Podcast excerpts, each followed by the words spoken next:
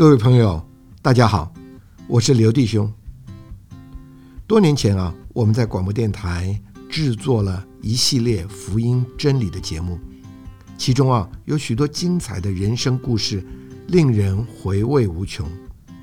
因此啊，这次我们希望能在可听的耳这个节目上，逐步的来介绍并分享给大家，希望你们能够喜欢。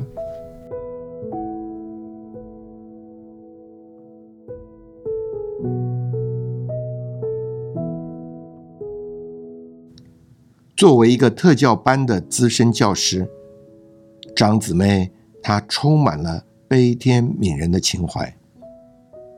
她随时随地的都想要帮助别人，而且她有一个完美无瑕的家庭，有一个宠她至极的丈夫，还有一对优秀的女儿。然而，她的内心深处却仍觉得非常无助。失去生活的盼望，觉得人生毫无留恋的必要。其实他才是最需要被拯救的人。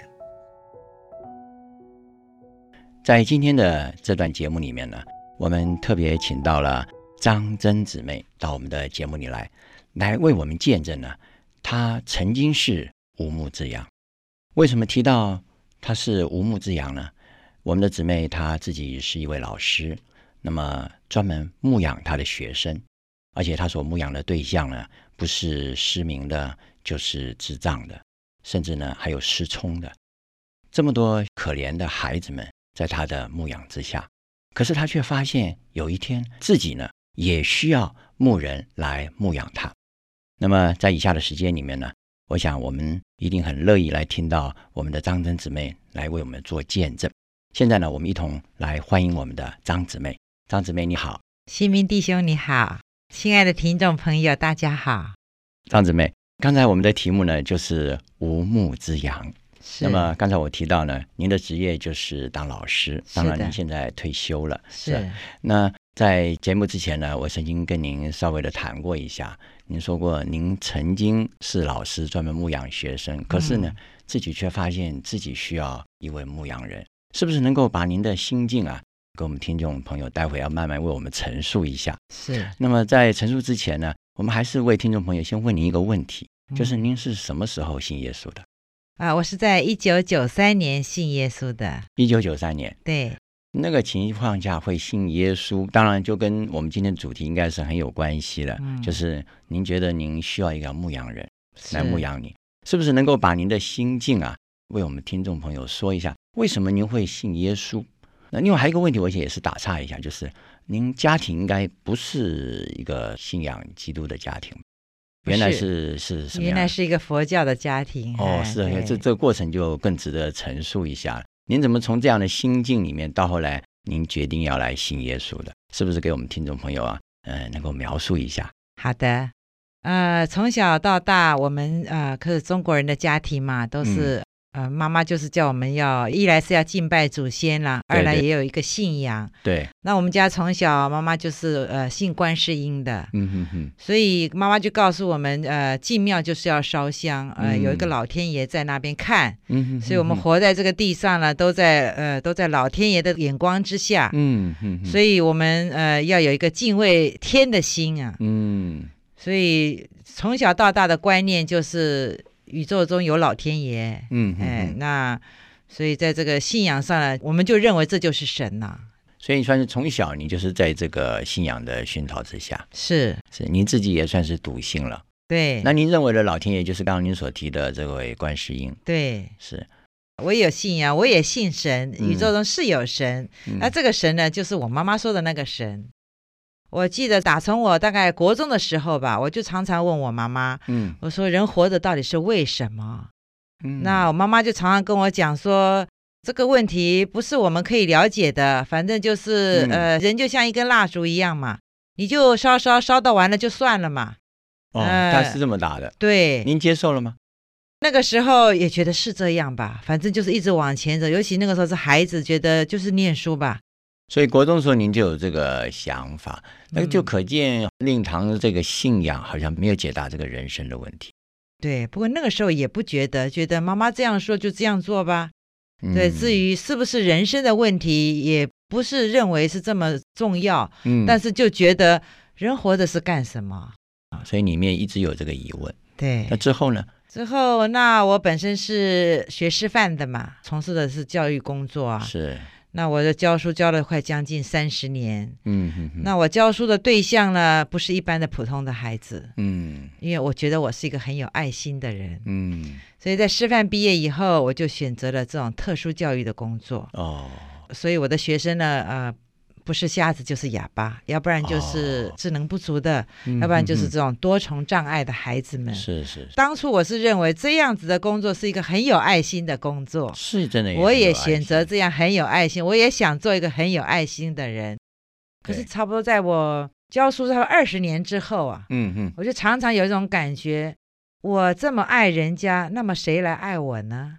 我常常会有这样子的想法。嗯，那尤其是当自己心情不好或是碰到困难的时候，嗯哼哼，就会想说，我也很希望、巴望有人能够来关怀我，能来爱我，关怀你的学生一样。对，也许有了，但是好像那个关怀并不是我要的，就是触动不到你的心灵。对，所以常常就觉得，我为什么一直要找一个东西？为什么我都找不到？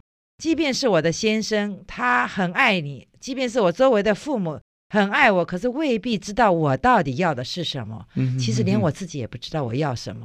是是是，刚刚您说付出了二十年之后，我不知道这样描述对不对哈？嗯，好像您自己的能力、感觉都用尽了，你也觉得开始累了。嗯，有这种感受。也许吧。也 也许你觉得还需要别人来关爱你了。对。啊，那这个时候您怎么办呢？一般人我们都是去寻求信仰啊，或者是找别的路子啊。你有没有这样去找过呢？嗯，因为我自己本身是学辅导的，嗯，而且我是学教育心理的，哦，是因为我读过这种学理上的是很多啊，嗯哼，有形而上的，有形而下的，嗯，是不是需要寻找那个形而上的？哦，对，所以在这样的过程中，我就把我自己以前曾经呃学过的这些理论，嗯，甚至于是在自己教学上，在辅导的过程当中，对别人的辅导，哎，好像该用在我自己的身上，用的结果呢？用的结果无效，哎，那我也去请教我的教授，我也曾经寻找过生命线，是，但是好像也是不能满足我的需要。有这么严重吗？严重到你要去找生命线？你知道生命线都是那种想自杀的，或是很想不开，才有可能去打给生命线。按照我们中国人这种保守的心情啊，很少人去打这个电话，打到这个电话都是不得已。对我就是想死了。哦，也很严重了。嗯，我就是不想活了，所以才会想到这个生命线的问题，又好像觉得没有路可走。嗯，自己不能救自己，我的老师也不能救我，好像没有人可以救我。你也问老师，老师的那一套你也用了，也没有用。对呀。那换句话说，您自己学心理学，你也辅导别人，可是当你自己遇到一些应该是没有解答的问题嘛，哈，好像就是，呃，也不能说不好吧，是，就是外面的环境，您也结婚了。嗯呃，先生贵姓啊？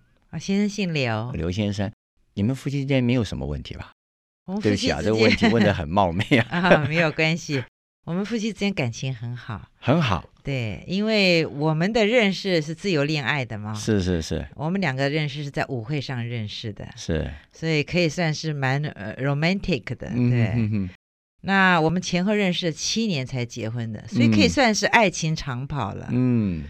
他对我也很好，我们认识这么久，再结婚也是，所以我们的感情生活没有问题。嗯，在家庭生活也没有问题。两个女儿大概是我自己当老师的关系吧，所以不敢说是能够把人教育到怎么样好，但是很多基本的习惯的养成呢，嗯，那都比较能够做到。是，所以家庭上面没有问题，那金钱上面也没有问题，因为我们两个人上班呢。所以在金钱方面不是说很丰裕，但是也绝对不予匮乏。嗯，而且更何况我的先生他对于金钱方面，呃，他不是一个抓得很紧的人。是我们两个都是公务员嘛，嗯，退休以后是有退休金，所以那个不成问题的。嗯，我们两个也都很看得开。嗯，只要快乐吧，哎，钱就尽量去花。所以我们在存款方面都是吃饱了喝足了有剩才去存，嗯，不会把存款当第一的，这应该是蛮想得开的。可是照您这么描述，人家会说您很幸福呀。是啊，可是您却说您不想活了。对呀，需要还需要心理辅导。是啊，有这么严重吗？就觉得好像我要个东西找不到，而且我需要的那个爱呀，需要的那个人家的关怀呀，好像没有人了解。包括刘先生也不了解。他知道，但是他不知道他怎么样能满足你。哦。他还尽其所能的哦，然后。哎呀，讨好你啊！只要你喜欢啊，什么都可以啊。只要你快乐，对。可是你就是快乐不来，对。他怎么讨好你呢？他有的时候就看心情不好啊，就是哎，哪家什么希尔顿新开幕，多少上千块的牛排没有问题，都去吃，只要你快乐吧。上街看到你要看到好的东西，只要你喜欢吧，价钱免谈都可以啊。啊，然后那真是太快乐了。哎，然后只要你想什么，你跟他讲，他真的是跑断腿，他也一去帮你找到。嗯，你应该很快乐呀。这你要说起来，你这什么都有了呀。而那两个孩子应该也很听话喽。对他们，呃，是蛮乖，而且主要一般孩子的问题就是读书不好吧。嗯。那我两个孩子他们在读书方面都还可以啊，所以他们。像一般孩子，人家父母都是担心他的念书的问题。嗯哼，那我担心的常常都叫好了，女儿不要读的这么多了，哦太晚了，太辛苦了。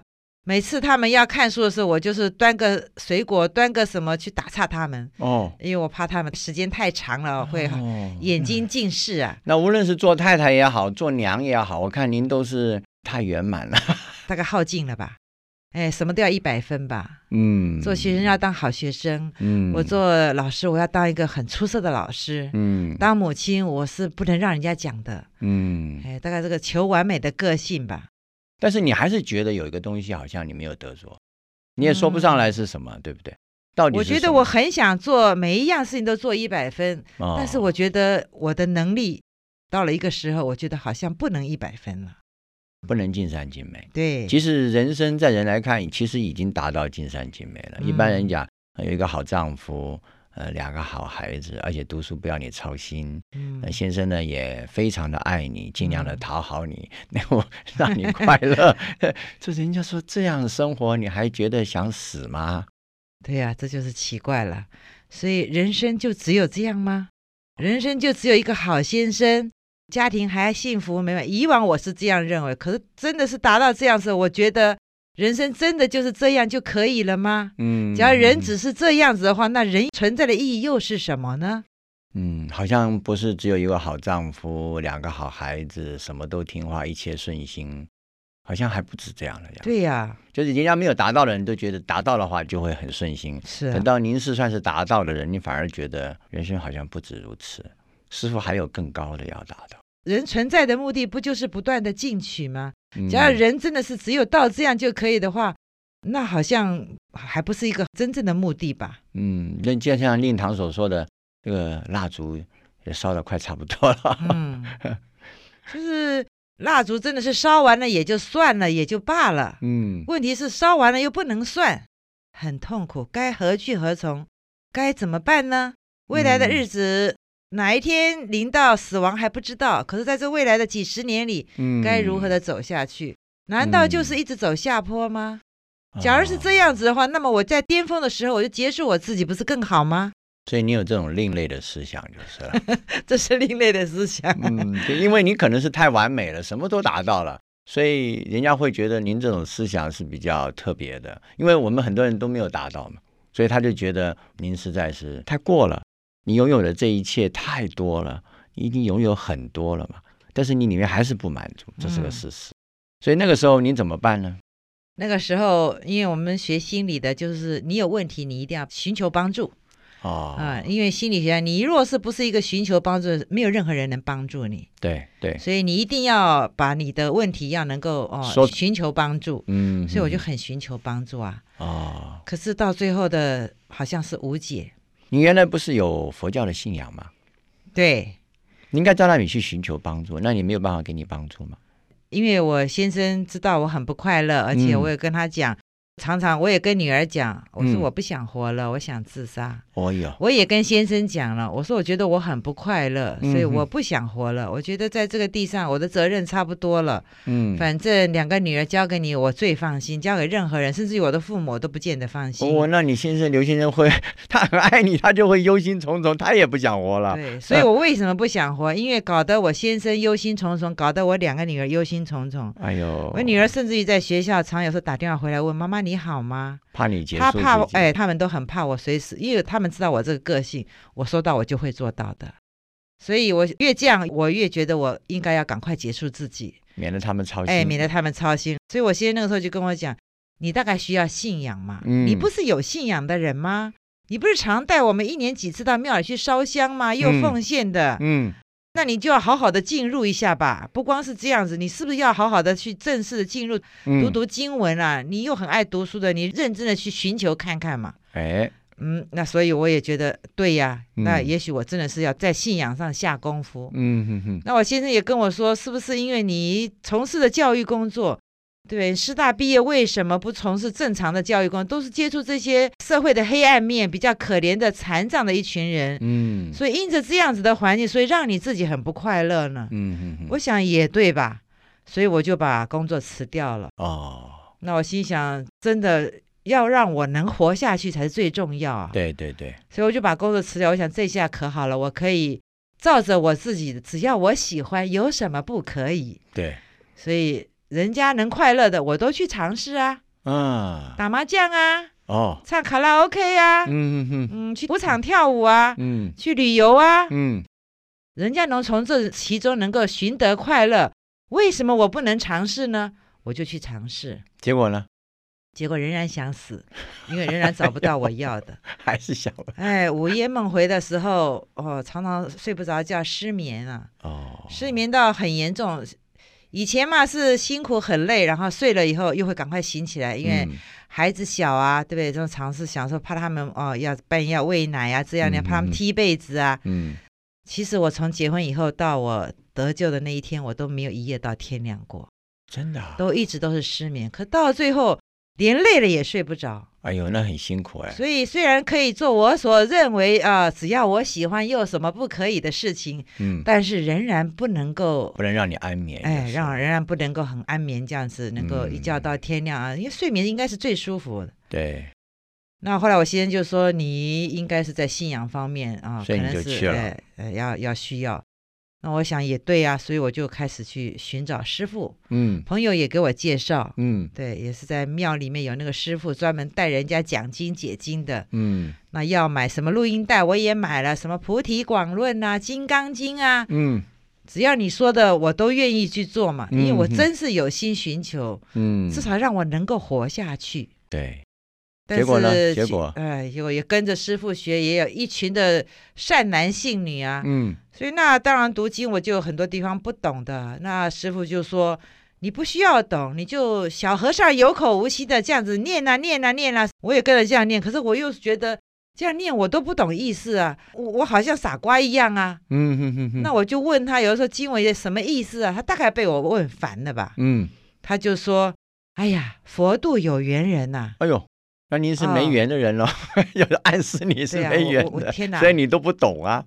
对呀，天哪！我想我从小到大，我们父母一直信仰的这个神，居然跟我说无缘，嗯，那我更想死了，连神都不要我了。那你说活着干嘛？因为自己又不快乐，会带给别人快乐，没有神也不要你。哎，他说我无缘呢，那怎么办呢？嗯真是怎么办呢？要是我也会问，那怎么办呢？好啦，只好也不跟师傅。他说我无缘啊，嗯，佛是度有缘人啊，那我无缘呢，是，那神也无缘，人又活不下去，嗯，所以我常常就走在路上，就真的是望着天，宇宙啊，老天爷啊，到底有没有神呐？你真的这样祷告？对，这是一个呐喊，其实是内心的。我心里就在想，到底有没有神啊？像我这么有爱心的人，人家不要的人工作我来做，嗯。一做做三十年，对，天哪，你在哪里呀？你天哪，你在哪里？有没有神呐？对，要是我也会这样喊。假如是没有神的话，那个这个宇宙中存在干什么啊？这个没有公理，这个人不是很可怜吗？天哪，你到底在哪里啊？老天爷，就像蜡烛一样，又要烧光了，没有意思啊！那早点烧掉算了。我看你是那时候有这种想法，对，我这种呐喊，神有听见了。所以人家常问我怎么会信耶稣的，我说真是遇见神了。怎么遇见的呢？我说神来找我了。哦。哎，也就是在这样的过程中，真的是每天很痛苦，嗯，家人也很痛苦，嗯，啊，结果就有一个启聪学校的同事打电话给我，嗯，就是很久没看到了我啦，哎，就觉得你很喜欢音乐的人呐，我们学校刚好有一个音乐会啊，哦，哎，你来参加嘛，让我们也都看看你嘛，嗯，那我就心想，好吧，就反正也是老同事嘛，嗯哼哼，结果就参加了这个一个音乐会。那参加这个音乐会完了以后呢，就有一个人不是我认识的同事，嗯，他就走过来，他就问我说：“你是基督徒吗？”我说：“我不是。”对啊，本来就不是啊。而且我那种态度大概不是很好吧，因为我对基督徒的印象不好。因为我觉得从我以前小时候可能不觉得吧，从我工作以后，在我周围的人啊，当我知道他是基督徒的时候，我就开始检视他的行为啊，我觉得你也并不怎么样嘛。哎，说的比做的还多，还不如我这个人不说。但是我是做第一线的工作的人，哎，我觉得我是我脚踏实地，比你那个基督徒那个挂名的有什么用啊？所以，我呃不只是不喜欢基督徒啊，我甚至于是讨厌基督徒。哎呀，所以当他呃问我说你是基督徒啊，我就有点不屑的样子，我不是。嗯。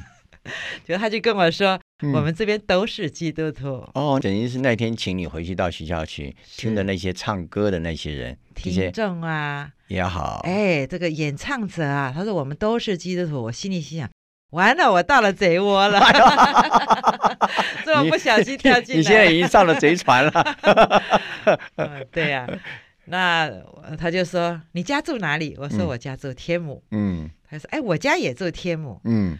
他说：“你可不可以把你家的地址给我？”嗯，就跟他说：“不行，因为我心里心想，我要给你地址，那可惨了，你跑我家来怎么办？”对啊，对啊，因为常常我们都知道，有些传福音的人会来敲你的门，给你传福音啊。嗯。那有的时候我家也是被敲过啊，嗯哼哎，叩门的时候，哎，敲我的门，然后把他打。我只要看是传福音的这个基督徒啊，嗯，我就跟他讲，我是有神的人，不需要你，我就把门砰关上了。